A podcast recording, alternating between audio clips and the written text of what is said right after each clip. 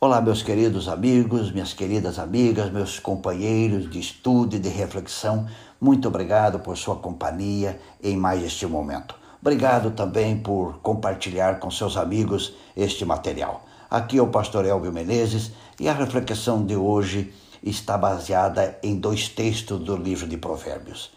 Provérbios é tão rico em princípios de vida que poderíamos passar anos pensando nas verdades escritas por Salomão.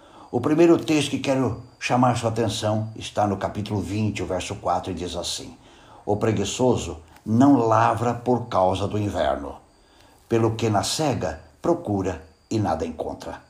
Aqui, meu amigo, minha amiga, há um princípio agrícola envolvido. Se você quer colheita no verão, precisa arar a terra e prepará-la no inverno. O preguiçoso detesta trabalhar no inverno. O segundo texto diz assim: O preguiçoso mete a mão no prato e não quer ter o trabalho de levar a boca. Provérbios 19, 24. Portanto, o tema da reflexão de nossa conversa de hoje é a preguiça. E para ampliar essa ideia da preguiça, quero contar uma história de um preguiçoso. Diz assim: Um homem passou próximo a um preguiçoso e o encontrou deitado debaixo de um pessigueiro, com a boca aberta.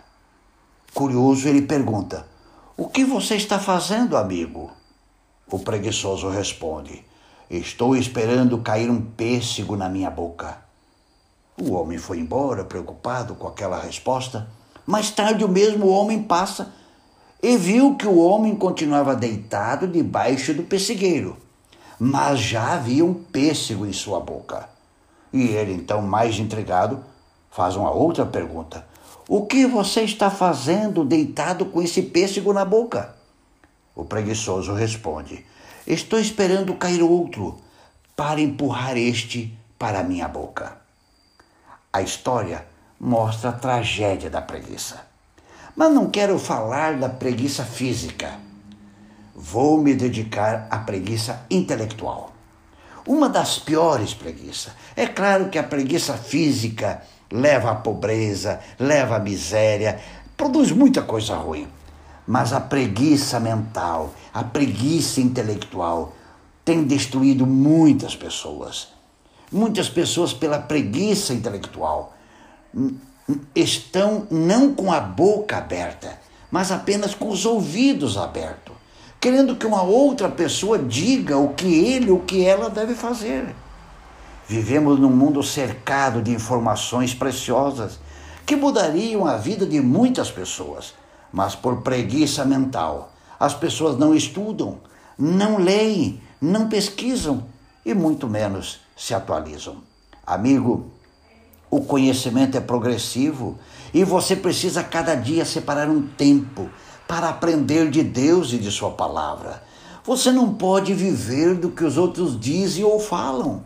Você precisa vencer a preguiça mental e estudar, saber, conhecer, para não ser refém de um conhecimento alheio. Você precisa, meu amigo, minha amiga, lutar contra a preguiça mental e começar a ler tem uma meta de ler a Bíblia todos os dias. Tem uma meta de ler a Bíblia toda durante um ano. Coloque como meta ler alguns livros nas mais diversas áreas. Uma pessoa que está vencendo a preguiça mental sempre terá um livro nas mãos, seja ele físico ou eletrônico. Meu querido amigo, minha querida amiga, a preguiça é diabólica e tem a função de nos anular na sociedade, na família ou em qualquer outro lugar. Portanto, o meu desafio para você, vençamos, vença, vençamos a preguiça, porque Deus detesta o preguiçoso. Pense nisso e um grande abraço.